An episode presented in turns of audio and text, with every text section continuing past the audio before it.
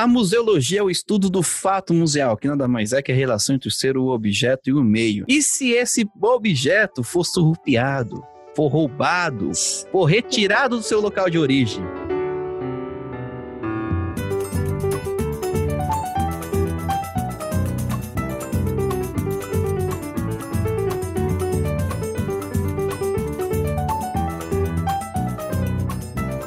É possível repatriá-lo? E aí, não é mesmo? Eu sou Gustavo Nalva e com vocês aqui, a minha querida, a minha amada, a dona Juliana Gueiros. Alô, sou eu mesma. Não sabia que você ia me chamar tão querida, amada, porque assim, ué, sou eu? Que loucura. Alô, galerinha. Você já vive no coração. e junto conosco aqui hoje, ela que voltou né, depois de, de Marília Bonas, né, depois da, da nossa matriarca aqui do podcast, ela é a primeira pessoa a retornar, a, a Gbeck do nosso, nosso podcast. Ela que gravou o podcast 26, de divulgação museológica. Se quiser conhecer um pouquinho melhor sobre ela, vai lá naquele podcast 26. Ela que tem a página do Musealize Mais, ela que é museóloga, ela que é de Porto Alegre, ela, Karine Lima. E... Oi, pessoal, boa noite. Uma boa noite. Então, como eu falei, né? A Karine já participou aqui antes. Se você quiser conhecer um pouquinho dela, vai lá no episódio que ela se apresenta um pouco. Eu vou ser breve aqui, porque o episódio hoje ele é polêmico, ele é extenso, não é mesmo? Eu estou sentindo uma treta! Sim, sim. Ele é um episódio importantíssimo também, um tema super assim, para sempre, para sempre, para sempre a gente tem que discutir. Mas deixa eu só falar um negócio legal, caso você não vá por preguiça, não sei. Vê lá o episódio 26. É, foi muito engraçado, porque enquanto a gente tava gravando, a gente falando, né, tal, tal, aí aí Karine falou que ela fez, né, um texto, alguma coisa assim, tava trabalhando a questão de repatriação e restituição, né, de bens, e tinha um texto que era repatriação e restituição de bens culturais, caminhos possíveis, inclusive vejam, leiam esse texto. E aí eu, eu pera... eu acabei de ler esse texto para aula e foi assim que a gente, que eu na minha cabeça descobri que Karine Lima de Costa, da Costa era a mesma Karine que a gente estava falando sobre mulheres mais. E minha cabeça explodiu na hora e eu falei, a gente precisa gravar um episódio sobre repatriação e restituição de bens culturais. Inclusive, vale muito a pena vocês darem uma olhada depois no textinho, a gente coloca aqui na descrição. Beleza? Só para só pra falar para vocês como um, um dos caminhos que a gente chegou até aqui. Sim, foi uma, uma grata surpresa, uma, uma surpresa muito boa. Inclusive, falando do texto agora, o texto muito bom, muito gostoso, muito legal de se ler, depois você dá uma lida lá. Mas eu recomendo que você pare, pegue as referências, tudo bonitinho, que é um texto muito legal. Inclusive, puxar, puxando o saco aqui da Karine. É sempre bom, a gente faz isso no começo do, do episódio pro, pro convidado ficar mais alegre. A gente faz isso. Brincadeira. Não é à toa que aqui no Museu todo, todo, todo convidado é, ou convidada é mais do que especial. Ah, isso oh, com certeza. Isso não tem nem dúvida. Eu lembro quando a gente tava gravando, tu falou que tava lendo o texto. Foi muito. Ai, nossa. Depois eu falei com o meu professor, inclusive, que eu tô tentando arrastar. Assim, a gente arrasta os convidados para vir fazer um, um, episódio com a gente. Pra fazer também sobre decolonia, decolonização. Como que é, Gu? Decolonização ou decolonidade. Isso. Que a gente viu também em aula e foi super legal. E esse professor que passou esse texto da Karine. Então, pra vocês verem como a museologia realmente é um mundinho minúsculo, então a gente tem que aproveitar isso e sermos todos amigos, hein? Sempre. Vamos lá, vamos começar, porque senão a gente vai ficar aqui é. enrolando. vamos lá.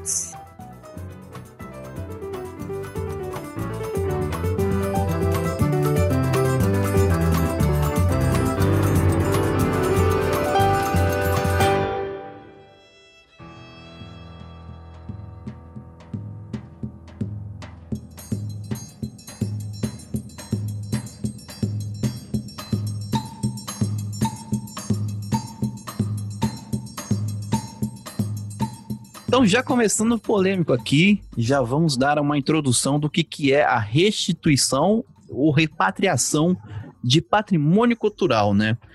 É, o, que, que é isso de res, repatriar? O que, que, né, que, que vem de repatriar? A repatriação, re, ela retoma um sentido, ela toma um sentido de trazer a pátria, né? Trazer aquilo, a sua origem.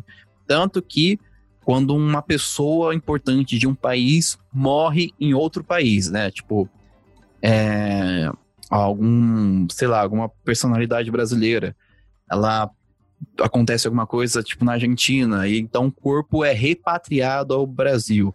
Ou então até mesmo dinheiro, né? Esse dinheiro que é desviado, ou então dinheiro que vai parar ilegalmente em contas, né? Tipo, 89 milhões vão parar em outras contas, é, em outros países.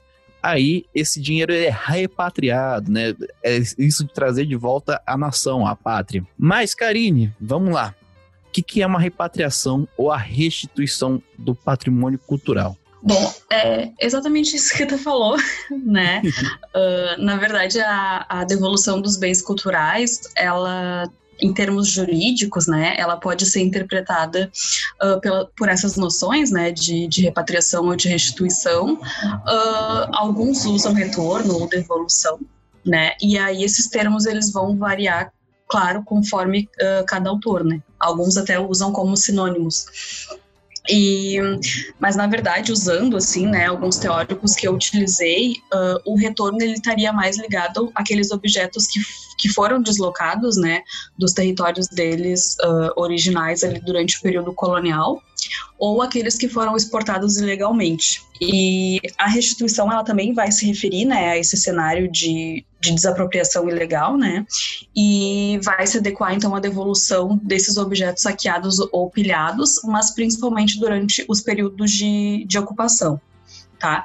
Então, na verdade, uh, o, que esses, o que esses autores colocam é que a diferença entre a restituição, ela, ela prevê, né, um destinatário, ou seja, aquele que pode ser identificado, e o retorno ele vai presumir um território.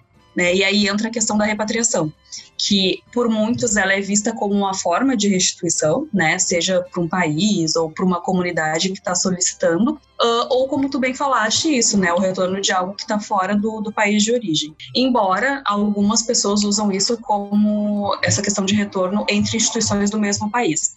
Na minha tese, para não ficar muito confuso, eu preferi bem bem literal, assim, o dicionário, sabe? Então, uh, eu utilizei o termo repatriação porque eu estava trabalhando com pátrias, né, com nações diferentes. Então, no caso, estava trabalhando com o Egito, que pedia o retorno dos bens culturais para outros países. Então, por isso que eu trabalhei com, com, com repatriação. E a restituição eu deixei para utilizar mais em casos que a repatriação não era possível, né? Ou seja, por exemplo, a gente sabe que o Museu Britânico não vai devolver a Pedra de Roseta para o Egito. Então, não, não estamos falando de uma repatriação, né? Mas de que forma que ele pode restituir o Egito dessa perda uh, do bem patrimonial, né? Então, acho que essa é, foi a definição que eu fiz, mas vai, vai depender mesmo realmente do, do autor aí que vocês uh, estiverem utilizando. Principalmente uhum. do que a gente tratar como pátria, né? É verdade. Do que a gente tratar como nação. É. Porque além da repatriação, tem, o discurso, tem a discussão ainda do que é nação, do que é pátria, do que é um país, né? Aí, tipo, os curdos, essas coisas. É, por enquanto vamos ficar é. aqui nessa, nessa, nessa parte aqui, que senão, se a gente aprofundar, aí vai ser sete horas de podcast. Basicamente, repatriação ou restituição é retornar para a comunidade de origem aquele objeto que, que não está com eles, independente do contexto de que foi tirado, né? Show. Inclusive, acho que durante uma, uma aula com o professor Joaquim Araújo, né, que eu tive é, nos seminários temáticos um, da, da UFBA que a gente faz, é, ele traz uma, uma outra, assim, um aspecto de repatriação e restituição. Aí eu não lembro, não tenho nas anotações qual foi necessariamente o autor ou a autora que ele usou, mas ele fala que repatriação são Tipo, a gente faz de acordo com peças que foram compradas, né? E exportadas ilegalmente. E essa restituição seria a partir de peças roubadas. Aí, tipo, aí eu, eu, trazendo isso, eu só dei esse exemplo porque é realmente depende muito do autor que você aborda, né? Depende muito de como você e, e do contexto. Por isso que eu acho que essa questão de repatriação e restituição é um, é um, vai ser sempre um, um assunto para a gente sempre revisitar, justamente por isso, porque são várias abordagens e não necessariamente tem um fim e um começo, né? É um processo e dentro desse processo uhum. a gente pode, a gente tem várias, várias visões e várias situações, é muito situ situacional, né? A gente sabe tudo, né? O que é o roubar, o que é o, o exportar ilegalmente, mas, poxa, muda de objeto para objeto, né? Nunca é um negócio assim, muda de nação para nação, de pátria para pátria e, e, e, tudo mais. Da caso é um caso. Exatamente. E a gente pode piorar um pouquinho ainda se a gente for pensar no futuro. Porque no futuro, daqui um, dois séculos aí, pode ser que haja é, museus em Marte, sei lá, e nesse museu em Marte tenha uma, uma peça, sei lá, do Egito como é que repatria isso, entendeu? É, tá bom. E sabe, e sabe o que é mais doido? e, e, pensando em coisas intergalácticas, que nós já tá, já tá em, dois, em 3 mil, já pensando no que os nossos, não sei, tataranetos vão fazer. Porque, se Deus quiser, vai ter museu até lá, né? Mas enfim, que aí. Ou repatriar também não é necessariamente guardar em outro museu. Tipo, você não. É pensar além disso, que assim, a gente pode estar tá levando para Marte, mas pode ser que não vá para outro museu. Tipo, pode ser que a repatriação, a restituição, pode ser além de, de, de dar para outro museu. Às vezes é devolver para um povo, é fazer, é, é, é re, re, realocar esse objeto, é ressignificar de acordo com outra visão, a visão de quem fez né, o objeto ou algo do tipo. Então, às vezes, não é necessário. O que torna mais doido ainda, o que torna mais amplo ainda, que não necessariamente é você levar de um museu para o outro. É por isso que eu sempre falo, eu brinco que entre restituição e repatriação eu fico com a devolução. Né? Porque, na verdade, uhum. o que a gente está uhum. falando é isso. Se é repatriar, se é restituir, não, não interessa, é devolver. Devolver o local de origem. Inclusive, segundo minhas fontes, o, o, os, os museus brasileiros não, mas povos indígenas aqui, estamos na luta aí, né, de trazer algo do Brasil de volta e a gente fala para ir para frente o que é esse algo do Brasil para vocês. Vamos criar certo. mistério para segurar a audiência.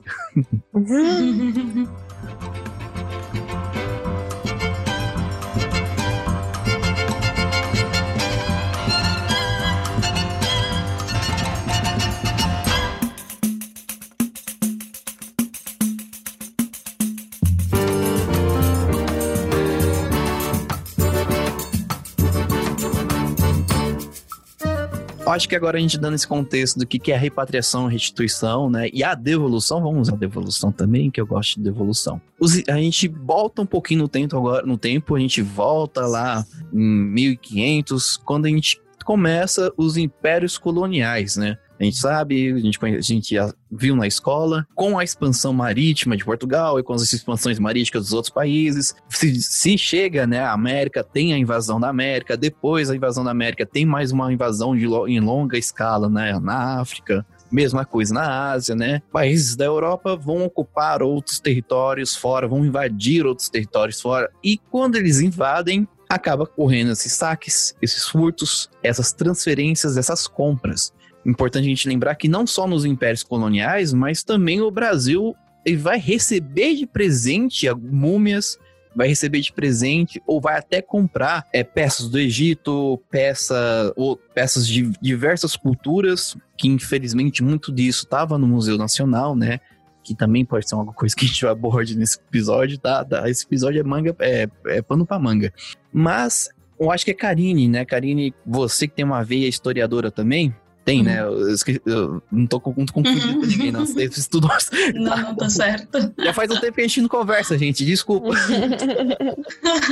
eu acho importante a gente conversar sobre essa expansão dos impérios, né? Porque há uma invasão da América, há uma invasão da África, há uma invasão da Ásia. E com essas invasões há né, um interesse sobre a produção, né? Sobre a produção cultural, sobre a produção manual desses povos. E acaba que é, pra, né, não tinha zap zap na época, não tinha como você mandar uma foto pra, pra Europa e falar, olha que eu achei aqui. Não, você pegava, até, eu acho que até mesmo, se já tivesse, eles iam fazer isso, né? Pegava esculturas, uhum. pegavam múmias, pegavam ritos de, de culto, pegavam até mesmo os animais, né? a gente tem muitos animais, principalmente do Brasil, indo para a Europa com os portugueses, para serem, serem expostos, para que as pessoas conheçam.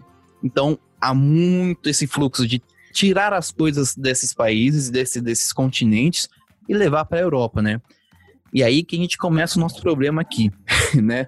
Então, o, pessoas também, né? Tu falou de uhum. animais, pessoas, né, que eram expostas nas, nas feiras Sim. universais, né? Inclusive, você que é de Porto Alegre aí, os povos charruas, né? Os, os últimos uhum. povos, os últimos charruas foram, foram levados para a Europa para serem expostos. Vivos ainda, né? De...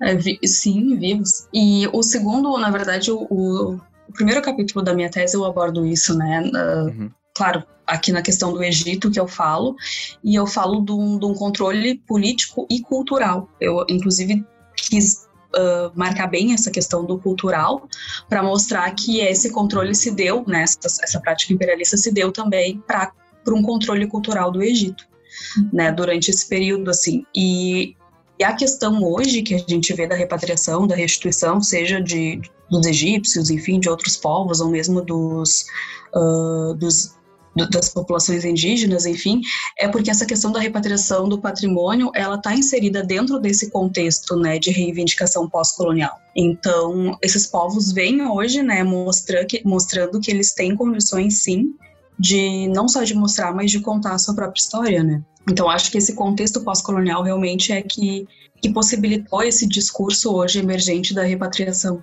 Mesmo que a gente sabe que não vai, que muitas repatriações ainda não né, tão distante de ocorrer, muitas devoluções, enfim, mas uh, ao menos foi essa, foi esse contexto que permitiu com que a gente esteja hoje discutindo isso, né? Esse isso. contexto de, de descolonização. Inclusive, o que é uma coisa que a gente falou em off aqui, que agora vai pro ar, é, eu não lembro quem falou, se é o autor da obra lá do, do, da pirâmide do, do Louvre, mas tem aquela frase, né? Por que, que tem uma pirâmide na frente do, do, do Louvre, né? Aquela pirâmide de vidro. Porque a única coisa que o Napoleão não levou do, do Egito foram as pirâmides. Complementar essa ideia é que realmente, assim, né? Outra coisa também, já que a gente. Vou falar mais do Egito, gente, porque foi realmente que eu o que eu pesquisei a fundo, né, para tese, enfim. E, e realmente o Egito, né, ele tá em, em, todos os cantos do mundo, assim, inclusive aqui no Brasil. E o que é legal, o que é interessante a gente, eu sempre pontuo, é que quando a gente fala de repatriação dos objetos do Egito, a gente tem que ter em mente que não é tudo. O Egito não quer que agora, ah, tá, tudo que tá fora do Egito agora deve voltar. Não. É uma lista, inclusive, muito pequenininha, de seis objetos. Se vocês quiserem, depois a gente, vocês podem colocar aí o, o as imagens, ou enfim, posso mandar a lista para vocês, são seis objetos só ao redor do mundo que eles estão pedindo, né? Que são aqueles objetos que são, tipo, teoricamente os mais icônicos, assim, que tem a ver com a história deles, né? E, por incrível que pareça, todos esses objetos, ou pelo menos a grande maioria deles, eles deixaram, né, o, o, o território do Egito ali durante a ocupação estrangeira, né? Principalmente ali os, os dois impérios que eu que eu trabalhei, que foi o francês, né, a invasão do, do, do de Napoleão, né, ali no final do século XVIII, e depois no decorrer do século XIX com os ingleses. Né? Então, de fato, uh, muitos desses objetos saíram durante esse período e hoje estão aí uh, no Louvre e no Museu Britânico, em outros museus também, mas enfim, dentre a, a lista de repatriação realmente. E aí eu posso citar, né, o, a Pedra de Roseta, que todo mundo conhece, né, que foi a partir dela ali que o Champollion ele descobriu, uh, decifrou, né, os hieróglifos e deu início ali a, a egiptologia, que é uma das poucas ciências datadas que a gente tem, né, ela tem data e local direitinho de, de surgimento, de nascimento, e pasme, não está no Egito esse objeto histórico, né, e, e acho que a Nefertiti, né, também é o maior, dos maiores ícones também que eles pedem que está na, na Alemanha. Inclusive, o... é sempre bom a gente lembrar que aqui no. que agora acabou, né? No momento dessa gravação acabou. Mas em 2020 e do... em 2019, né? Que no caso no Rio, mas em 2020 aqui em São Paulo, a gente estava tendo uma exposição no CCBB, no, né, no Centro Cultural do Banco do uhum. Brasil, sobre com peças do Egito. Só que essas peças do Egito, elas não vieram diretamente do Egito, elas vieram de um comodato, né, de, uma, de um empréstimo de um, do, de um museu, né, um museu do sobre o Egito lá na Itália, que eu esqueci o nome dele agora, mas é o segundo de maior... Turim, o egípcio de Turim. Isso mesmo, o Museu de Turim. É, o Museu Egípcio de Turim, que é o segundo maior museu sobre o Egito no mundo. E qual que é o, qual, e onde está o primeiro? Na Inglaterra. É, mas gente, eu acho E detalhe que um dos, uma das estátuas que uma, um dos objetos da lista de repatriação que o Egito pede, que são seis objetos, é um, uma estátua do Ramsés II, que é do Museu esse de Turim. Uhum. Olha aí. Olha só. E eles estão sendo muito bons. E aí? Né? Bastante, lá, porque assim, quando eu fui, Porra. quando eu fui, quando eu tava fazendo minha tese, eu entrei em contato com, com alguém, com esse museu, eu enviei e-mail para eles para saber se tinha alguma algum pedido, né, oficial do Egito, enfim, para obter essa peça. E aí o, o moço lá, que eu acho que era o chefe, coordenador, alguma coisa do, do acervo, ah, me deu um textão lá explicando, enfim, dizendo que o Egito não, não tinha feito nenhum pedido oficial para eles, né, para devolver o objeto. E aí ele me disse assim: Ah, mas tu sabe, né? O ideal seria a gente devolver o país para os nativos, né? Mas agora, tipo, já que a gente já tomou conta, né? Então vamos deixar as coisas. Gente, foi cl- claro que não foi com as palavras, mas foi exatamente isso que ele me disse. Foi esse exemplo que ele me deu. O ideal seria a gente devolver para os nativos, né? Mas já que estamos aqui, É. e eu. Então tá, né? O que, que você fala para uma pessoa dessa, sabe? Ah, devolve. Pra ver como ainda tem essa mente, essa mente imperialista na cabeça desse, desses Sim. países, sabe? E muito, muito foda essa, essa ide- esse ideal imperialista, né? Que, que é basicamente. é, Não muda muito, né? Porque o capitalismo ele tá aí de vários jeitos, né? Desde o, ele só se, ele só vai se refazendo. E é isso, a posse das coisas é, né? A base assim de poder capitalista. Quando você tem, quando você saqueia, quando você tem essa posse, você tem um poder e, e depois conversando sobre patrimônio. Porque o que é patrimônio? Ah, eu tenho patrimônios. É porque você tem coisas que valem alguma coisa, né? Valem dinheiro ou algo do tipo, coisa é, do, do, do, pai, né? Do pátrio. Mas enfim, é sem, sem, sem. Só queria deixar a minha crítica aqui, Rogerinho, ao capitalismo, entendeu? Que é a fonte desde o começo, sim, desde a época né, do mercantilismo e tudo mais de saques de roubo de, em, em prol de um poder, né? De um prol de um, de um sentido de posse. Isso. E que Aí- tá até isso com esse, com esse meio, né? Tra vem trazendo isso, que é essa questão, essa visão imperialista, só, só isso mesmo, que é tudo um, um processo realmente muito antigo, que tem até hoje, a gente precisa repensar o mais rápido possível. E se, eu, se a Karine fosse egípcia, ela podia pegar esse e-mail do, do, do cara de Turim e usar para tentar conseguir cidadania italiana. Olha aí, já que só tá lá faz tempo, e é do Egito. E, Por que não, né? Por que não? É assim, Agora, indo lá ali para 1800, também continua os impérios coloniais, ainda tem colônias na África, inclusive a África só vai descolonizar, né, no década de 60, mas aí, aí é a história pro ClioCast. Mas a gente sabe que ali em 1800, né, em 1900, a gente vai ter um movimento cultural aí, movimento não, né, um movimento de estudos chamado arqueologia. E a arqueologia ela vai surgir principalmente ali com os estudiosos europeus que vão até o Egito, vão até essas colônias, né? O Egito, colônia da Inglaterra na época, Índia também, colônia da Inglaterra. Eles vão até essas colônias, vão lá, proteto- protetorados também, né? que é um outro nome para colônia. Uhum. Vão lá e começam a fazer essas pesquisas e falam assim: olha que legal, preciso levar para a Europa para poder estudar. Né? Aí a gente tem também esse grande roubo, esse grande furto, esse grande, né? Leva de materiais, de patrimônio que vai ser levado para a Europa, né? Sim, tem vários autores que colocam, né, que, que no fundo a, a arqueologia ela é isso, né? Ela é um fruto ali de- desse empreendimento colonialista, né?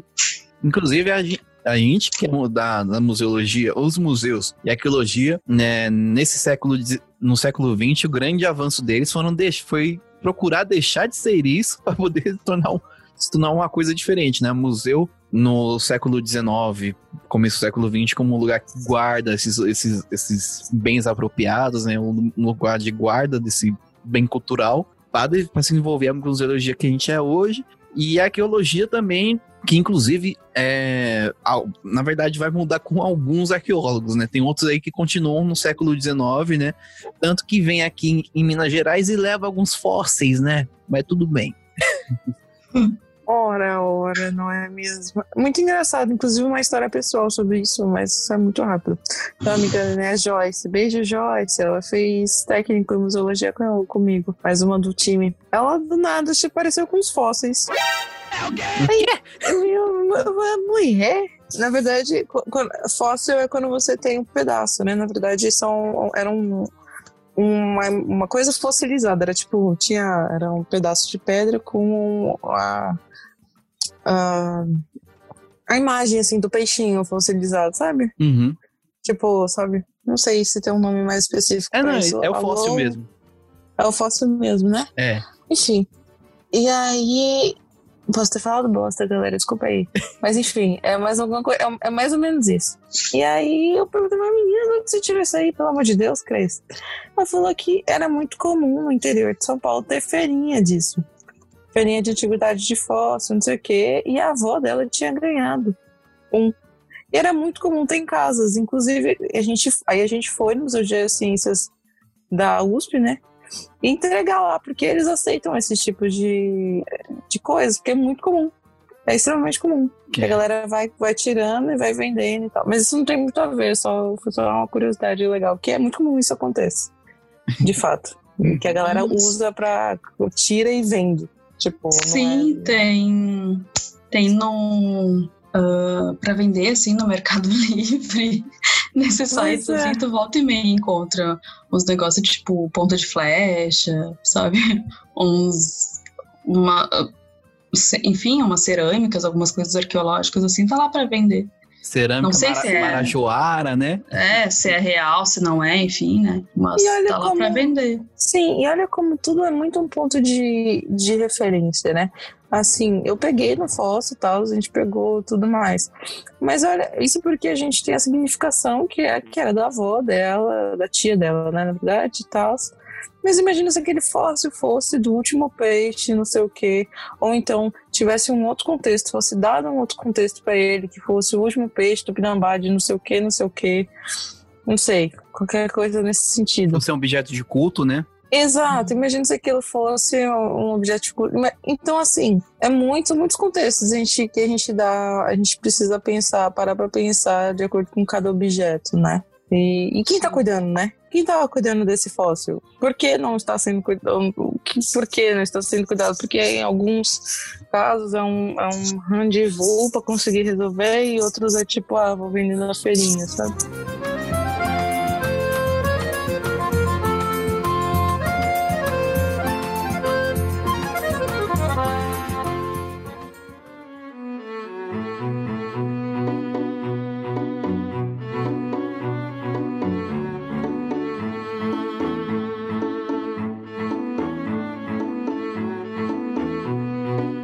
Então é bom a gente lembrar que depois que chegar lá, qual que é a justificativa que eles vão ter para manter aquilo lá, né?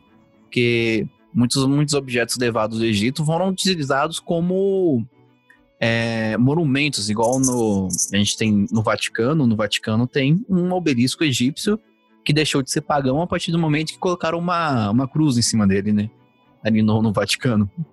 Assim como vários objetos na, na, na França, em países europeus, tem muito, muita arte, tanto grega, né, que é quase que a gente vai ver aí, também quanto egípcia e de outros locais também. Então, qualquer desculpa que eles acabam utilizando para manter esses objetos lá, que é, é a criação dessa história mundial. Né? Vamos criar museus de uma história mundial. Que nada mais é que é o, o, o Museu Britânico, né? O Louvre. O Louvre. Acho que é, todos os museus maiores, assim, né?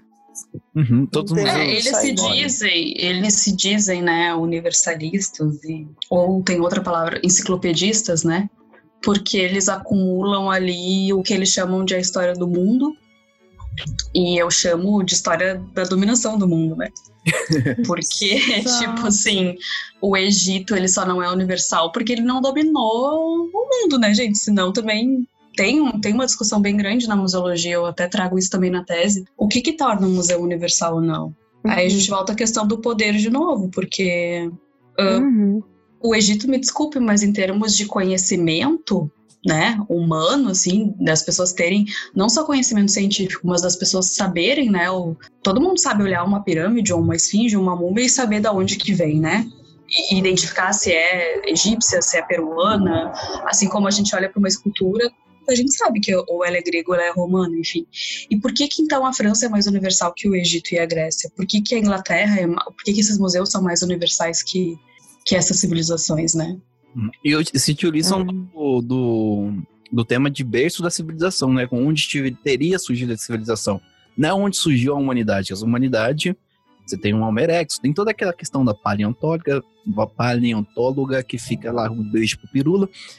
E as civilizações vão surgindo em vários locais, mas utilizam o Egito e é meio que uma. uma ter esse objeto com, consigo é meio que se apropriar da história e utilizar aquilo, aquela história para si, né? Como um, um, império que conquistou um primeiro império, não? Você é uma dominação sobre peças de, de impérios antigos, né?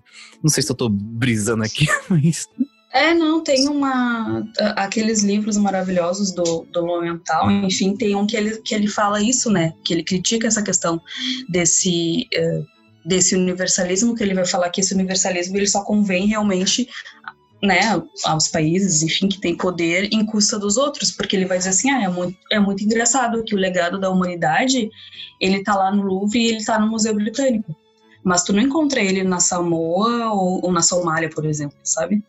E aí vários escritores africanos também uh, falam isso, né? Questionam essa questão, ah, por que que, é, por que que nós aqui na Nigéria não somos um universal? Né? Se a gente está exatamente no continente que é considerado como berço da, da, da humanidade, né? Então, realmente, e esses países, eles possuem, eles são ditos os museus enciclopédicos universalistas porque eles tiveram meios e condições, enfim, para angariar essa, essa quantidade de, de objetos. Sim, inclusive em outra problemática retira, né, o, a África do eixo histórico, né? Você tem muita gente que, que por, também por outros fatores, mas se você fala que o Egito fica na África, a pessoa fica impressionada, né? Ai, eu não sei vocês, mas toda vez que eu bato nessa. que a gente bate nessa, nesse tema da repatriação e tudo mais, a gente sempre traz essa questão imperialista, paternalista dos museus, assim. É, assim, dos museus né, europeus e tudo, e dos primeiros museus enciclopédicos e tudo mais, e a gente revisitando a história das criações dos museus, né, de como se hoje a gente tem um, o que é museu, eu sempre me sinto ainda mais incumbido do, da necessidade de lutar contra isso, sabe? Tipo, de sempre realmente ter que discutir. Porque a gente trabalha numa área que, poxa, a gente tem que ser muito responsável, né? Com, com o que a gente fala, o que a gente faz. Porque senão a gente vai estar reverberando esse discurso, né?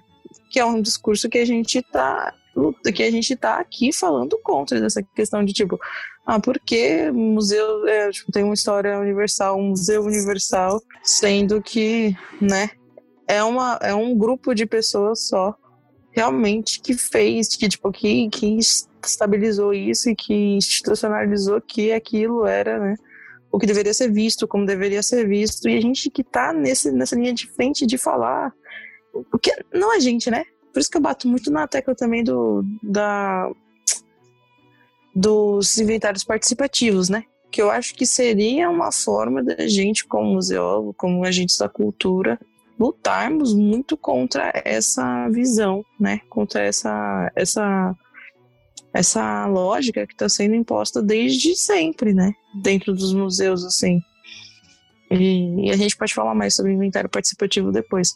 Mas é só isso, porque eu sempre fico, assim, minha cabeça sempre borbulha nesse sentido de como. É, é, todo, todo episódio a gente pergunta muito em como, né? Não lutar, né? Mas como agir para que o que a gente acha que não está certo não continue a se reverberando dentro dos museus. E é mais ou menos isso, né? A gente está discutindo aqui pensar como também, né? Como, como agir contra isso, né? Contra esse discurso hegemônico, assim. Fica o convite aí que quem tiver um trabalho sobre é, inventário participativo, também quiser conversar com a gente, chama nós no, no Instagram, chama na DM. Sim. Mas vocês concordam que eu não sei se eu falei muito bagunçado isso, mas que talvez seja uma coisa a se pensar, assim, né? nessa como uma contraproposta, contra uma, algo que a gente deveria pensar mais como solução para não continuar pensando desse jeito, né? Pra, Sim, pra, total. Um trabalho muito legal que eu acho que, que, que a gente faz, que vários museólogos fazem aqui no país, é a questão da, da curadoria compartilhada, né? Uhum. Quando vão trabalhar com, com etnias indígenas que ainda existem, né? Que não talvez a etnia originária, enfim, mas os, os seus remanescentes, uh, trazer esse pessoal, né? A, a Marília Xavier faz bastante isso, né? Na, na USP. No MAI, né?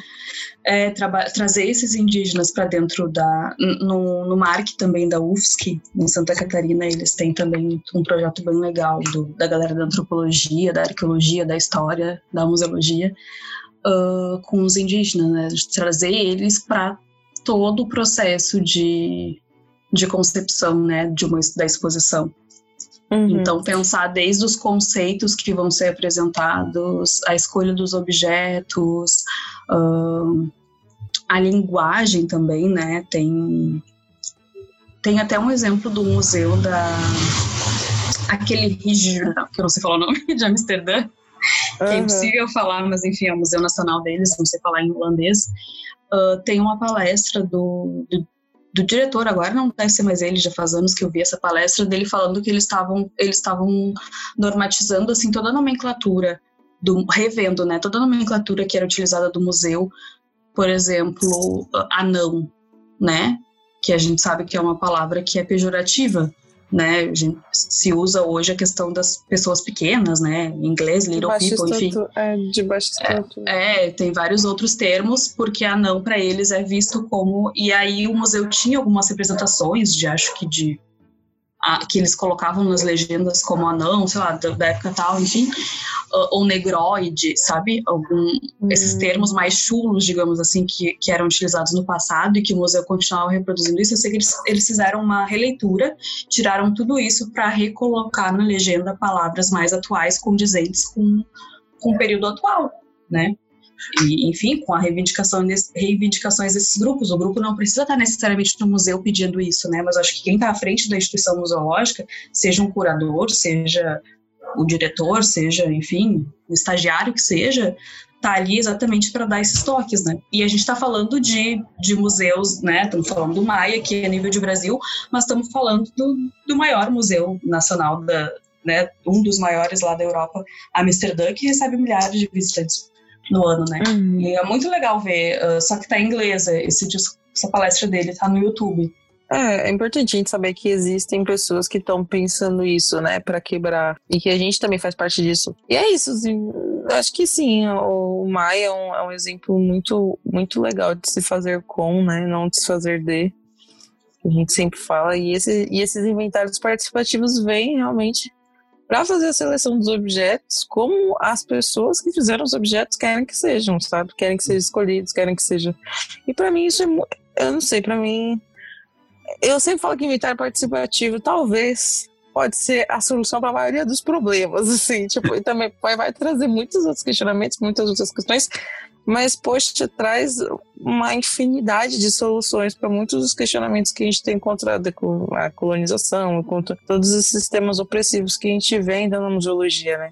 E aí que vem esse inventário participativo, que vem com a curadoria, e depois da curadoria, né, participativa e tal, que, que é bem isso, né? Eu, eu acho que é importante saber que tem gente pensando e que a gente está pensando nisso também. Então, só inserir essa questão dentro disso tudo para a gente ter um respiro de, ok, dá para a gente fazer alguma coisa. Então, vamos pensar sobre essa alguma coisa, né?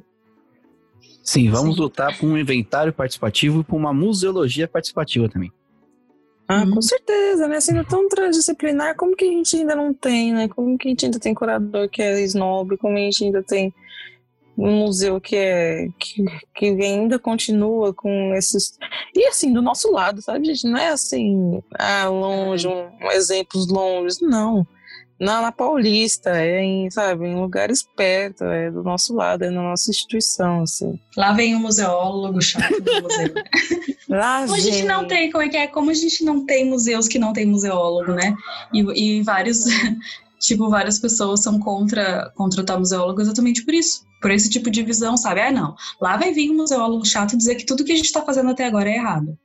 Mas Não é contrata. mesmo. Mas é Eu mesmo. ainda bato, o pa- ainda pego, bato o pé no chão e falo, é isso aí. Não, não, não. Pode tirar. Gente, me contrata, é brincadeira. Gente, não é porque tá há 200 anos fazendo o negócio de um jeito que tá certo, gente. Sim, pois é. Poxa. time que tá-. Às vezes você acha que o time tá ganhando, mas o time não tá ganhando, ele tá, tá estressado. Tem que mexer. Tem que dar uma mexidinha, com certeza. E como é que vai saber a percepção do público se é, ah, mas jamais iriam. Como é que a gente sabe se vão aceitar ou não se não, se não der a cara a tapa, né? Exato. Inventário participativo, curadoria participativa e pesquisa de público, pra mim, é assim, acho que a gente tem que. É um grupinho da felicidade. E empatia também é importante a gente ter. Exato. Nunca, nunca achei que ia fazer uma citação aos coachings aqui, mas vou fazer uma citação aos coaches. Tem que, Meu sair da, tem que sair da zona de conforto. tem que. Coach museólogo. Coach Coach museólogo. Coach da museologia. Não, coach quântico museólogo. Tem que ter um quântico. É um, no- é um bom nome pra página, viu? Olha, fazer uma página que nós três. O coach- museologia quântica. É, Ó. Meu Deus do céu. Lá vem os loucos querer botar um objeto. Querer botar um objeto no, em Marte. é, o Pois objeto, é. É o objeto quântico, você tem que sentir a energia do objeto. Ele não tá lá, só vai sentir a energia dele ali. Meu Deus, a gente não consegue nem resolver as coisas que nós temos. Já tava pensando em coisa quântica. Maravilhosas, idealistas. Vamos que vamos.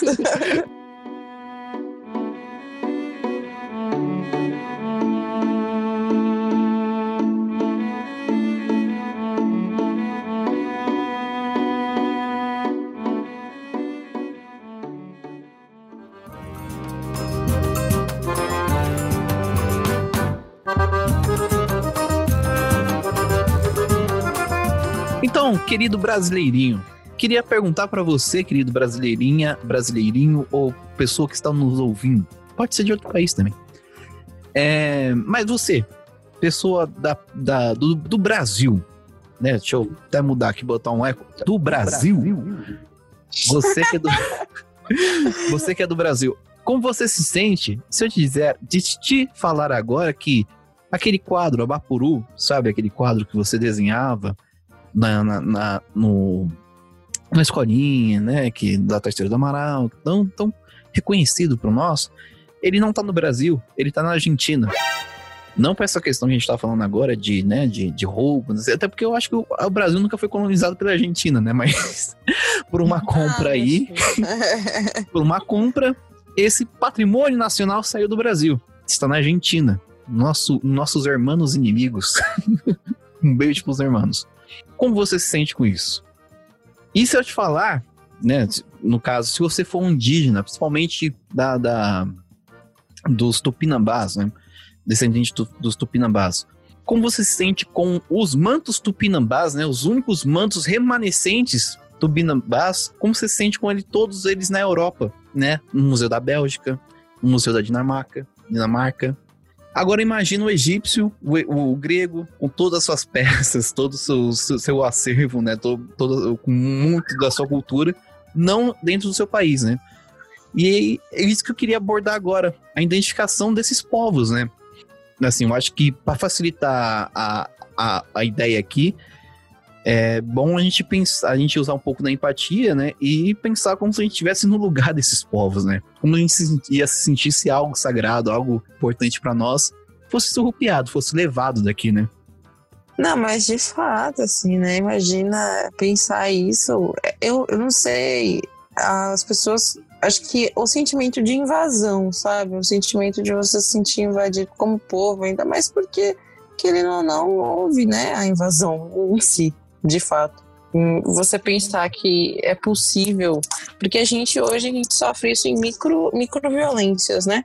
Mas quando a gente pensa no supetão que foi um povo chegar, uma galera. Imagina que os índios de boa no Brasil, pá, um bando de gente feia, mal cheirosa, doente, tudo descambalhado, e falando, isso aqui é nosso. Poxa, eu ia ficar muito puta, não sei vocês, mas eu ia ficar assim, realmente, um sentimento de invasão, assim, enorme. Ok, que não foi só isso, né? Foi um processo, não é um negócio tipo, de um dia pra noite. Mas imagina a frustração, imagina tudo isso que eu, hoje a gente ainda sofre todos os, essa, essa, esses, assim, é, os reflexos, né? Disso tudo. Mas quando você dá exemplos como esse, assim, é, é bem complicado mesmo. Mas só comentando esse cima que você falou aqui, eu acho que muito mais do que o manto tupinambá que a gente comentou aqui, ou até mesmo a terceira do Amaral, a gente tem que pensar que o, a, é, um povo, né, ele, o, o que faz parte da cultura é a produção cultural, né? Todos os fazeres, os modos, de, igual que a gente lembra do folclore, né? Que a gente conversou com o Andreoli. Todos os modos de, de agir, pensar, de pensar, de agir, de, de produzir as coisas, pertence a um povo e é a identificação desse povo, né? E a partir do momento que essa peça. Então, essa peça não tá mais, né? Esse objeto não tá mais com esse povo que idealizou ela, que deu sentido a esse objeto, tá em outro lugar tem uma problemática aí, porque é igual o tira. A gente tem aquela, aquele problema, aquele sempre problema da, do. Problema não, né? A gente tem aqueles casos do, da, da arte sacra. O que, que é arte sacra? Basicamente, na maioria das vezes, é uma imagem de santo. E quando. Imagem de santo é uma imagem para culto. E quando você transforma uma imagem de santo, né? Uma imagem católica, uma imagem assim, em um, um objeto de museu, você tira dela esse sentido original deles, dela ser um objeto de culto, né? Então, quando você musealiza, você retira a utilidade do objeto. Estátuas gregas. Estátuas gregas são objeto de culto. Assim como o, o, o, busto de Nefertiti ou, ou, várias outras coisas são o livro dos mortos, né? Do, no Egito são objetos de culto que tirado dali da, da, daquele povo que produziu ele, né? Tudo bem que como diria o, o Museu de Turim, o, aquele povo não tá mais lá. Mas mesmo assim, quando você tira, né, da, do local de, de origem, perde o sentido, né? A gente acaba chegando num outro local aqui, que são as leis que, que a gente tem mais recentemente para preservar isso. Como aqui no Brasil, né? Aqui no Brasil a gente tem a lei de que tudo que é retirado da terra, né? Todo patrimônio descoberto na terra pertence à União. Então, se você achar um fóssil, ele pertence à União. Se você achar um tesouro, achar um um sítio arqueológico com várias peças de cerâmica da Marajoara, ele pertence à União. Né? Você tem leis de proteção para que esses objetos não saiam do Brasil. E, ou então da, sua pátria. Assim como o Egito fez em 1980, né? E a Grécia também fez em 1980. O Egito fez em 83 e a Grécia na década de 80. Fez leis de, pro, de proteção a esse patrimônio? É, é, então, o Egito, ele, na verdade, eles têm várias, né, desde a época que, da invasão mesmo, eles tinham essas medidas normativas, né, e, e aí veio essa lei aí, na verdade é a 117, né, ela foi, ela é da década de 80, e depois, agora em 2010, eles fizeram uma nova versão, que diz a mesma coisa, né? Que todos os, os achados, enfim, arqueológicos, eles pertencem ao Egito, né? E tudo que for retirado vai ser considerado, então, tráfico, né? Então, eles precisam da aprovação mesmo lá do, do governo para sair do país. Mas a gente sabe que as escavações clandestinas e, né, surrupiar continuam. Hum que ainda tem muita coisa sendo vendida e legalizada, né? Não só o patrimônio egípcio, mas enfim, patrimônio do mundo inteiro, né? Como eu dei o exemplo lá para vocês antes mesmo, uma busca rápida ali na internet, no Mercado Livre, o IFAM, inclusive, né? Nosso Instituto do Patrimônio Histórico e Artístico Nacional, eu sei que vocês podem denunciar, que daí eles vão atrás, enfim, para tentar tirar do, do ar essa, essa comercialização. Sim, sempre lembrando, você, querido ouvinte, ouvinte, todo mundo tá ouvindo, que o ICON e o, a Interpol tem lá uma lista de objetos que são, foram roubados, né? De, de seus países de origem, ou então principalmente do, principalmente no caso do ICON, dos museus. Então, se você Isso. trabalha numa instituição e receber um, um, um, uma doação, ou receber uma compra, tudo que entrar no seu museu, dá uma olhada nessa lista que é para você ficar tranquilo e saber que nada disso é museu, é extraviado, é roubado, é, né? É de, de origem Isso. ilícita. O ICOM, ele publica as red lists, né? São as uhum. listas vermelhas. Então, todos os países que vocês possam imaginar, tem uma listinha lá da África, país da África, da Ásia, da América Latina. Cada país tem uma listinha vermelha que são os objetos que são mais propensos a, a serem roubados, né, e traficados. O Brasil já faz, acho que desde o ano passado, ano retrasado, estava trabalhando na Red List, sair a nossa lista vermelha aqui do Brasil, mas até agora que eu saiba não não saiu, tá? Se vocês quiserem procurar depois na internet, me corrijam se estiver errado, mas estava rolando já debate para o Brasil já estava trabalhando na sua Red List. E aí eles têm ali essas, essas listas vermelhas são eles mandam, né, para as alfândegas, para casas de leilões, para os museus, enfim, que é para essas pessoas ficarem ligadas para ver quais são os objetos que têm mais uh, propensão, né, para serem tirados ilegalmente dos, dos países.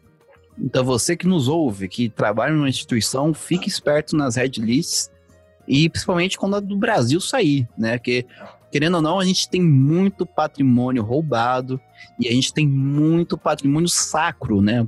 Patrimônio religioso, né? Dos museus de arte sacra roubados, principalmente por conta da questão de, de peças de ouro, né? Mas fiquem ligados, se aparecer algum objeto, dá uma pesquisada. É sempre bom, sempre ótimo, né? A gente evitar processos legais.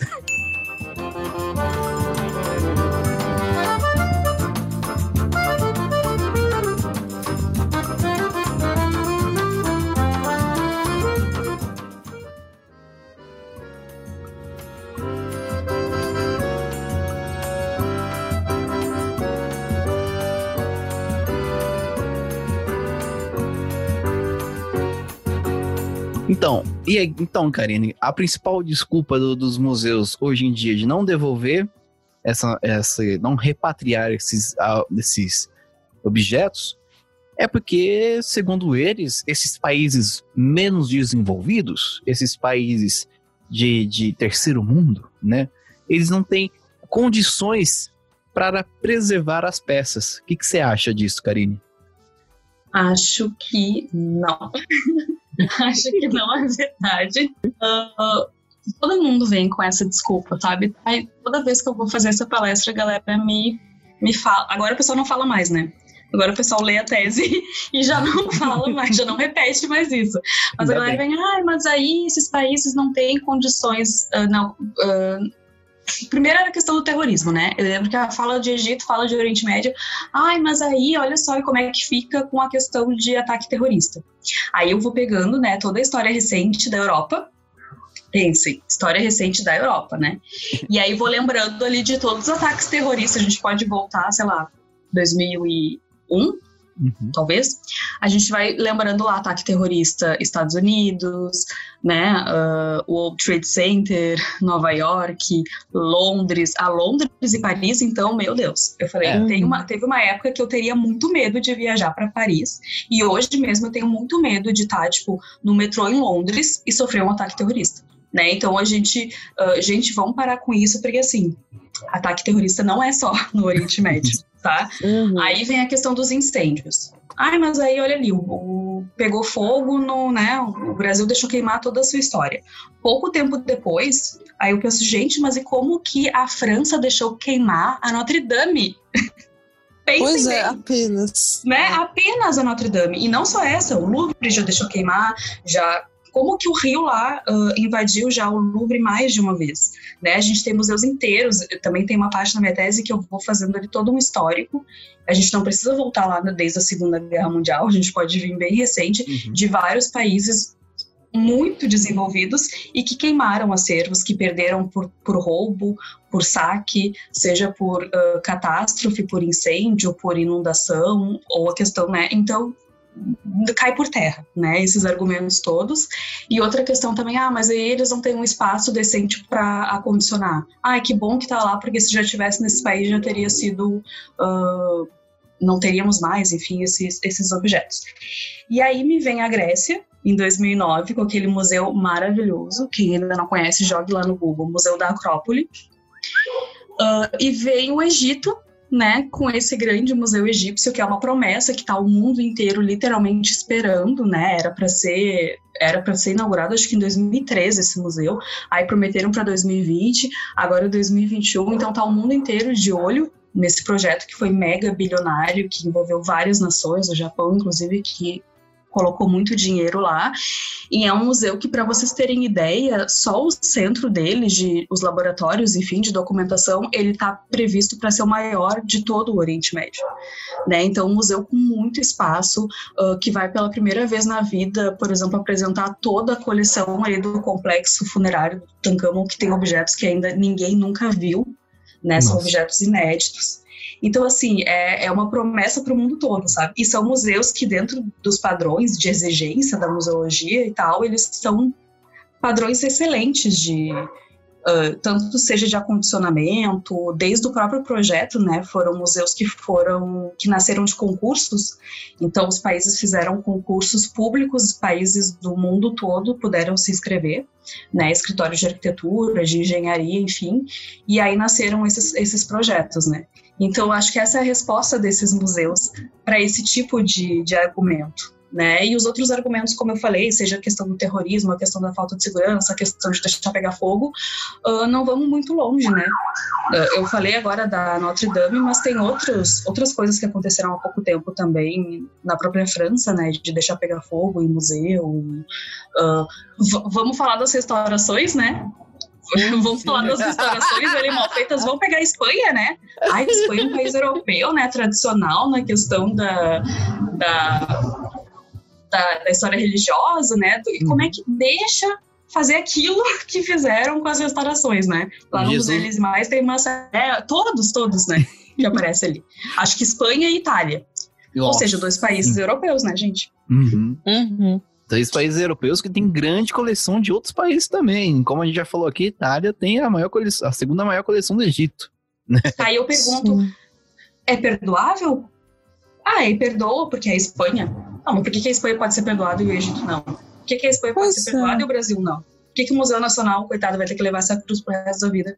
Porque a gente deixou queimar os nossos Uhum. Eu odiaria a França se eu morasse lá, se eu fosse mega católica e visse a Notre Dame pegando fogo, gente. Com certeza. E, e, o seguinte, acho que a gente tem que se, se des... quando a gente pensa nisso, né, essa questão, tipo, por que surgem essas, essas perguntas? Ah, mas se voltar, não, eu, o país não vai conseguir, não vai conseguir uh, preservar, etc. Quem diz, né? Porque os nossos padrões ainda são muito europeus, né? Tipo, de mindset mesmo, na nossa cabeça ainda é, é atribulada de muita coisa colonial. A gente ainda é um país, ainda a gente está no processo, né, de não sermos mais um país colonizado assim, tipo, por inteiro, né?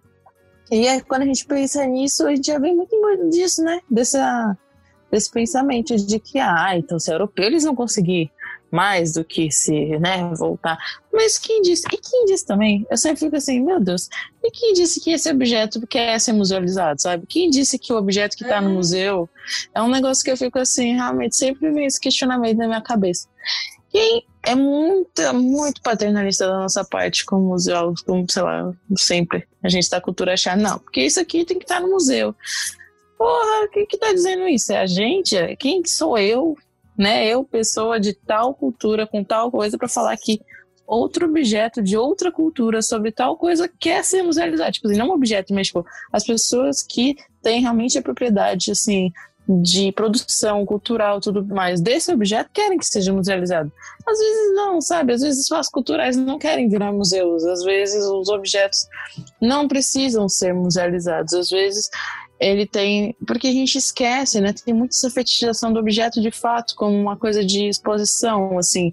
Essa, essa fetichização da exposição, de estar exposto, de, ah, eu vou saber fazer da melhor forma. Quando não. Muitas vezes um objeto ele tem mais sentido dentro do próprio contexto em que ele foi produzido do que dentro do museu, né? Hum. Eu não sei, eu, eu sempre penso muito isso, assim, às vezes eu acho que é muito, a gente tem que pensar em vários vieses, né?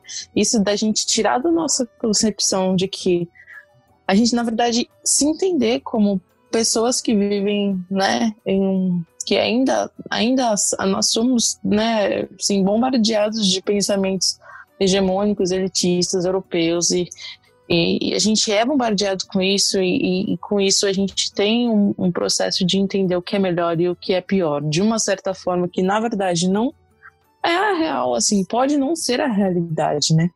E pensar nisso para os objetos, o que é melhor, o que é pior para o objeto, sou eu que tenho que falar, tipo, ou seria, seria necessário a gente abrir uma chamada pública, a gente entender, conversar com quem fez, a gente procurar a origem do objeto e, e tudo mais, e volta para essa questão participativa de todo o processo para a gente conseguir entender realmente o que é repatriação, né? E o que é o que volta, o que não volta, o que faz, o que não faz com esse objeto. Ixi, falei demais. Mas é isso. Falou, mas falou certo. É, museologia. aquele museu, aqui, o museu mesmo lá onde está a Nefertiti, né? O, ele, o Neues Museu. Ele, em alemão, ele significa novo museu. E, e, ninguém sabe por que, que, é novo museu.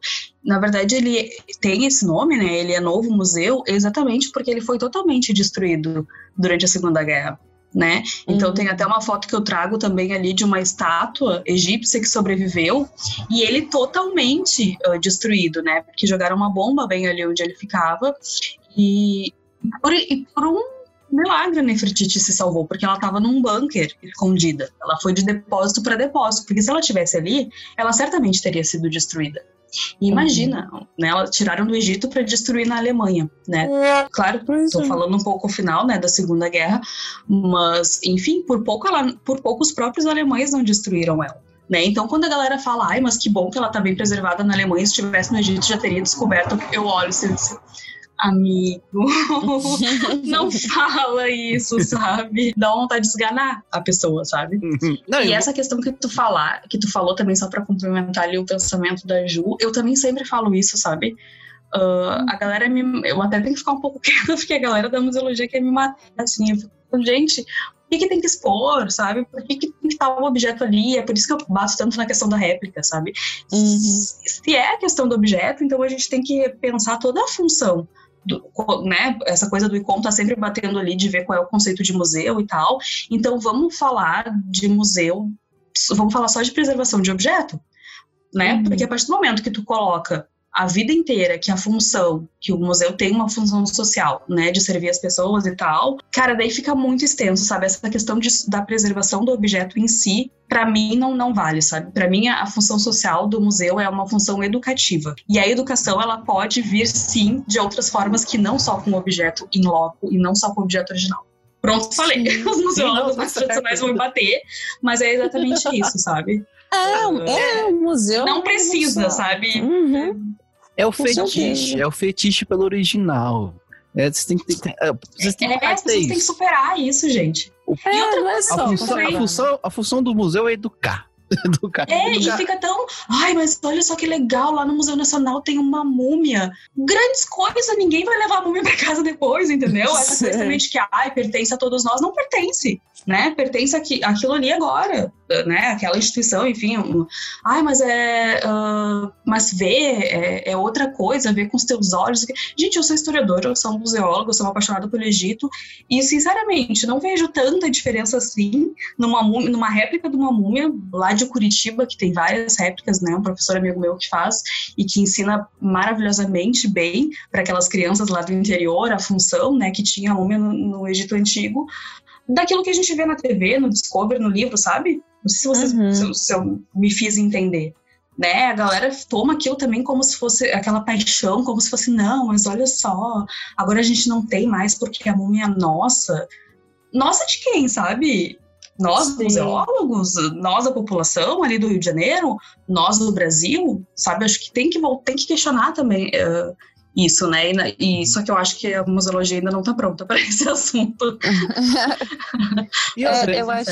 Não, eu ia falar, e outra aqui, múmia não tem graça nenhuma. Já vi uma múmia pessoalmente no CCBB. Ah, não, e se eu tivesse visto uma réplica também, talvez isso aqui não fosse uma réplica.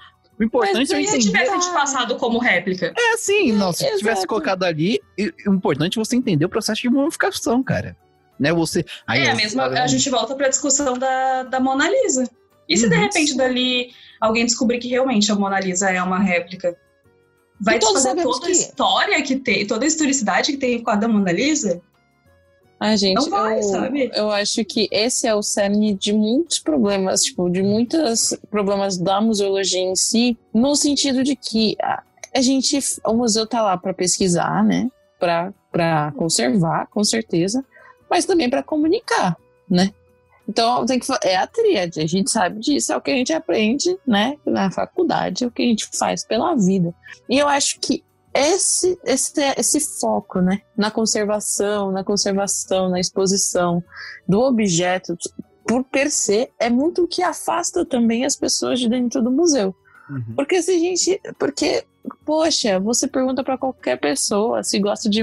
de pra qualquer criança se gosta de museu ou não, para qualquer. Do que me adianta eu ser uma pessoa que vai para um lugar ver um objeto que é de uma pessoa famosa, tá?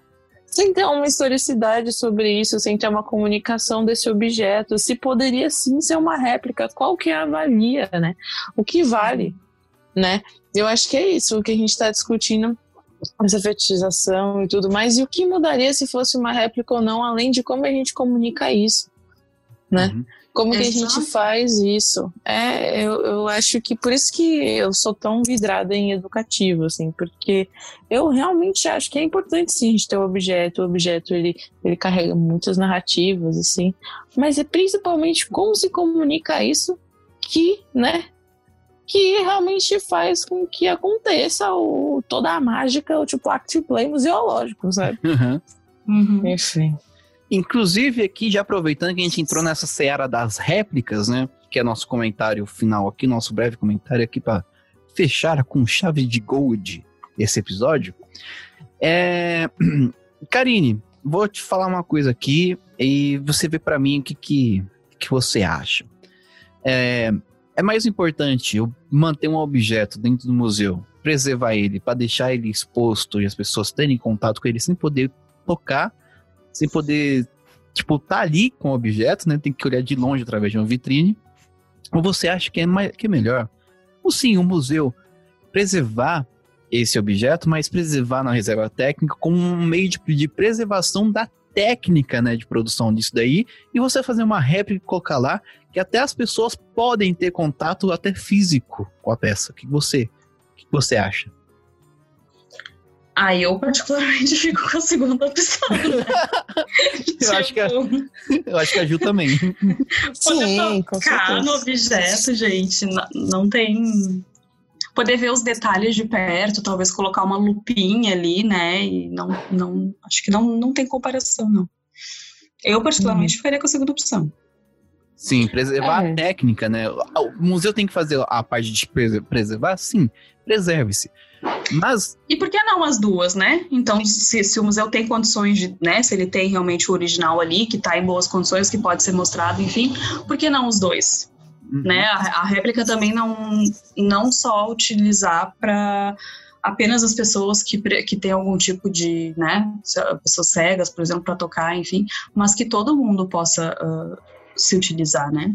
Sim. É, eu sou a favor de qualquer recurso educativo. E para mim isso é realmente. Quanto mais, melhor, Quanto né? mais, é, quanto mais sentidos você consegue aguçar dentro do museu, mais a percepção da pessoa aumenta para com o objeto e para com a história que você quer, né? E ampliar essa, essa acessibilidade, sabe? Daí também aí tu vai no museu e aí não pode tocar em tal objeto porque que é tátil, porque ele é feito só para as pessoas que têm, né, baixa visão, as pessoas cegas. E aí fica todo Uhum. aquele povo que não possui nenhum tipo de deficiência, e as crianças que adoram, a gente sabe que aprendem muito com a questão do toque, e aí não pode Uhum. tocar porque também é feito por um, por um público ah, exclusivo, né? Então, poxa, se É. fez uma, uma réplica só para aquele tipo de público, então por que não deixar isso mais, né, só para para cumprir, né, coisas de acessibilidade? Então, por que não deixar mais acessível isso, né? Sim. É um passo, né? Mas eu acho que também realmente não.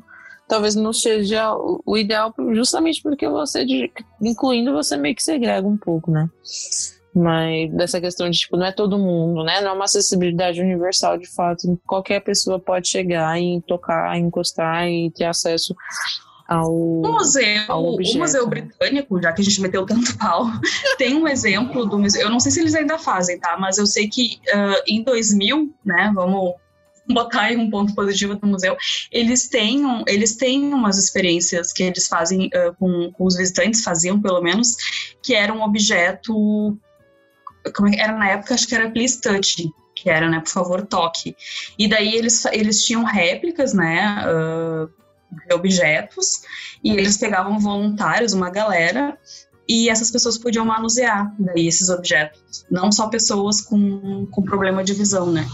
E aí tu tinha que marcar, eram grupos, enfim, eles tinham essas sessões de manipulação dos objetos. Então eles pegavam, por exemplo, ah, estátuas pequenas egípcias que ah, os originais ficavam nas vitrines, enfim, e as pessoas podiam ali tocar e, e- e ter essa sensação com uma mini réplica ver tamanho, ver cores e tal. Eles, ah, Não sei se eles ainda têm esse programa, até por conta da pandemia, mas eu sei que na, época- no, ali em 2000, quando eles criaram, fez bastante sucesso. Museus que têm condições financeiras, né? Porque a gente tende a rear todas as realidades do nosso Brasil aqui, né? Mas é, vamos pensar nisso. Temos impre- impressoras 3D, a gente tem Uhum. fábricas, fá- fábrica, né? Qual, é o nome daquele? Principalmente na cidade de São Paulo, a gente tem locais que fazem réplicas, né? Que teve muita parceria entre museus, eu acho que o Museu do Ipiranga, com aquele. Não, fábrica de cultura, é um lugar que você ia para utilizar ferramentas e produzir tipo a sua própria cadeira, sabe? Eu esqueci o nome agora, Uhum. João. Mas parcerias, gente. Vamos buscar parcerias, réplicas de madeira, vamos, vamos, né? A gente tem recursos hoje em dia, né? Mas assim, É, não, e a galera gosta tanto de ser clássica, de, de- gosta de- tanto de história e tal, mas, ah, por exemplo, na Roma antiga mesmo, né, a Marlene Sonan, ela coloca isso no livro dela lá de museus, que os romanos, né, obviamente os que tinham mais condições, quando eles não tinham acesso, né, aos objetos originais, eles coloca, eles encomendavam, né, várias cópias, cópias e cópias e cópias das obras dos ateliês dos artistas gregos, enfim, e a partir, eu sei que daí fizeram uma série de, de várias obras gregas, né? Que, e, e, muito, e vários romanos não sabiam, por exemplo, distinguir dentre essas cópias quais eram as cópias e quais eram os originais, né? Ora, ora. Isso no, ali a galera do Museu de Belas Artes também, isso tinha bastante aqui, né? Pra galera ah, que trabalha com escultura, né? Enfim. Aham. É, eu acho que é uma onda, viu, gente? Tipo, é uma questão, tipo, foi, está sendo pensado faz um tempo, né? Mas eu acho que ainda vai vir ainda mais forte essa noção da função realmente social dos objetos, né? Do que a gente faz para a sociedade com eles, assim. E, nossa conversa aqui vai muito nesse viés, né? De repatriação, vai muito nesse viés de, de pensar a quem os objetos servem, né? E se. É isso, né? Se o museu não serve ao povo, ele não serve pra nada, né? E sempre lembrando que o processo de repatriação ainda é muito complicado. Envolve diplomacia, envolve relações internacionais. Não que diplomacia não seja relação internacional, mas vocês me entenderam. É, às vezes, quando tá quase conseguindo, acontece um incidente internacional ali e volta tudo para a mesma etapa. E é bem complicado. Então, Sim. pode ser que esse processo, se, se houver esse processo de repatriação, pode ser que dure anos. Desde que eu entrei na minha graduação em História, isso, em 2014, eu tô ouvindo do, do, do Manto Tupinambá, e o Manto Tupinambá já tá nessa, nessa novela há muito tempo. Então, gente, vamos pensar em. Vamos tentar pensar no agora, né? E, e produzir, pelo menos, pensar nessas réplicas como um caminho viável para a gente Uhum. utilizar no momento, né? Pode ser, pode ser que no futuro, né? de- Deus queira que sim, que essas, essas peças sejam repatriadas, voltem aos seus locais de origem, mas por enquanto, enquanto é meio inviável, né? Tem meios, tem nações travando isso. Vamos pensar nessa- nessas soluções, né? Não só réplicas, a gente pode pensar em, outros, em outras maneiras também. Fica aí um convite para você a pensar. É a própria discussão, né? A própria discussão sobre isso enquanto você tá fazendo uma mediação ou produzindo alguma coisa para algum lugar já ajuda bastante, porque quanto mais pessoas souberem, né, dessa questão da dificuldade da repatriação ou da problemática em si, eu acho que vai ter mais gente pensando sobre talvez mais para frente criar um processo seja um processo um pouco mais simples, né? Ou então criam cri, cri, vão criar-se mais soluções, porque assim, de fato, é um tema que, poxa, a gente nunca vai ter um. É tipo assim, caminhos possíveis. O texto é, né, da Karine, é caminhos possíveis. Então, tipo assim, um dos vários possíveis que a gente pode pensar aqui e tem que, a gente tem que continuar plantando meio que essa discussão agora para trazermos mais caminhos possíveis para frente, né? Então, espero que as pessoas saiam desse episódio com essa pulguinha atrás da orelha e pensando mais sobre isso e pensando também na possibilidade da réplica, né? Ser, ser uma solução imediata, mas também na como fazer uma, desburocra uma desburocratização ou então uma, tipo, poxa, pensar isso, será mesmo que esse objeto quer ser musealizado? Será que não precisa de um museu para o outro? Então, é isso, acho que vai ser um assunto muito pouco fechado, né, gente? Convidar né, a galera que está estudando museologia que pesquisem, se interessem pelo tema da repatriação, porque a gente precisa ir de.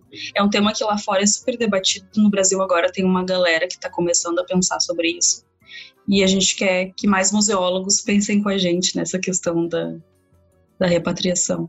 Uhum. Juntos e Shallow Now. Juntos e Shallow Now. e aproveitando que a gente falou, né, que tem bastante gente no Brasil, pode ser que alguém esteja muito dentro dessa, assim, igual a Karine, né, dentro dessa, dessa temática da repatriação, que esteja ouvindo o episódio, é, é, sempre bom a gente lembrar que a gente não fala só para você, que é especialista, né? A gente está falando para outros públicos, por isso que a gente apresenta aqui o que, que é repatriação, a gente apresenta todo um conceito antes a gente discutir.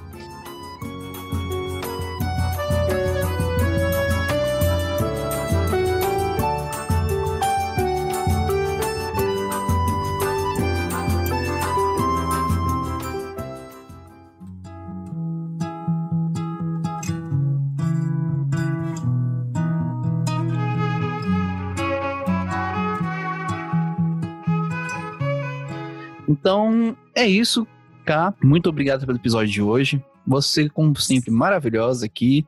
Bastante questões, bastante conversas legais, dúvidas aqui, questionamentos, porque é sempre bom sempre, né? questionar. Né?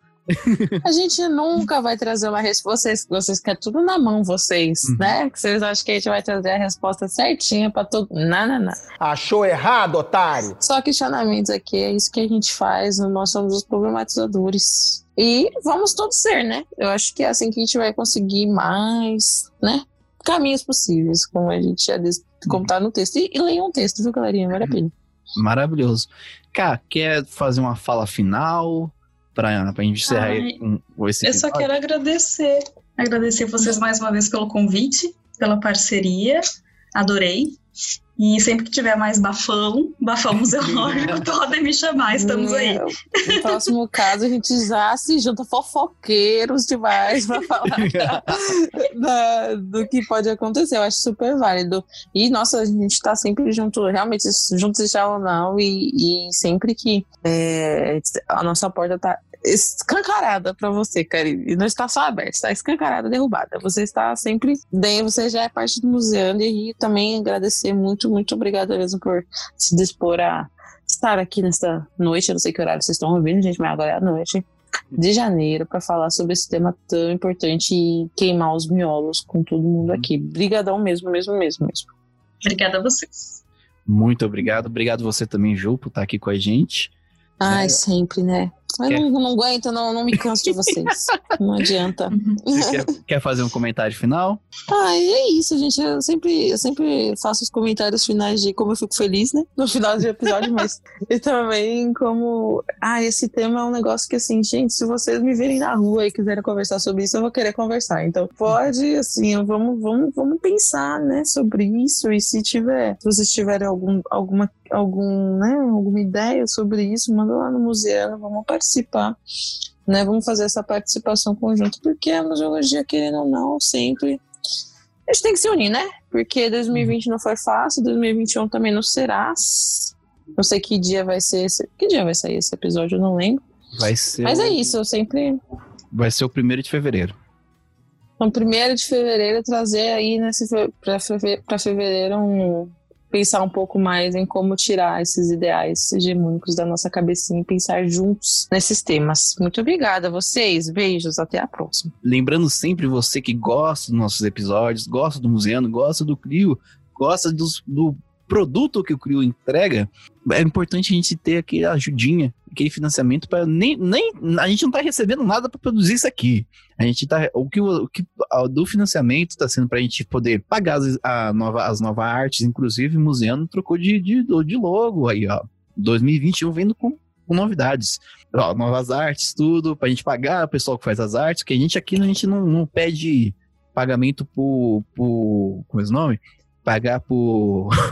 quando você fala assim, ah, faz para mim que eu divulgo. Ah, pagamento com divulgação. A gente não faz pagamento Não com divulgação aqui.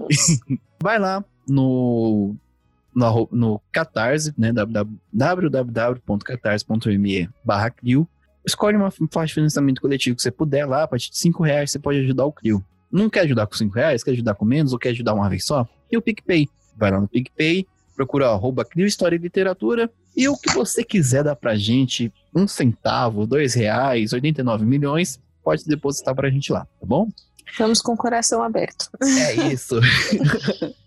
então, Cá, mais uma vez, muito obrigado, viu, por gravar com a gente hoje. Obrigada a vocês mais uma vez. Gil, muito obrigado por estar aqui. Obrigada eu, gente. Até a próxima. E querido ouvinte, muito obrigado por estar aqui também ouvindo a gente e até daqui 15 dias. Um beijo e como diria, como nós sempre dizemos aqui no museu, o museu segue vivo e a vontade de repatriar também.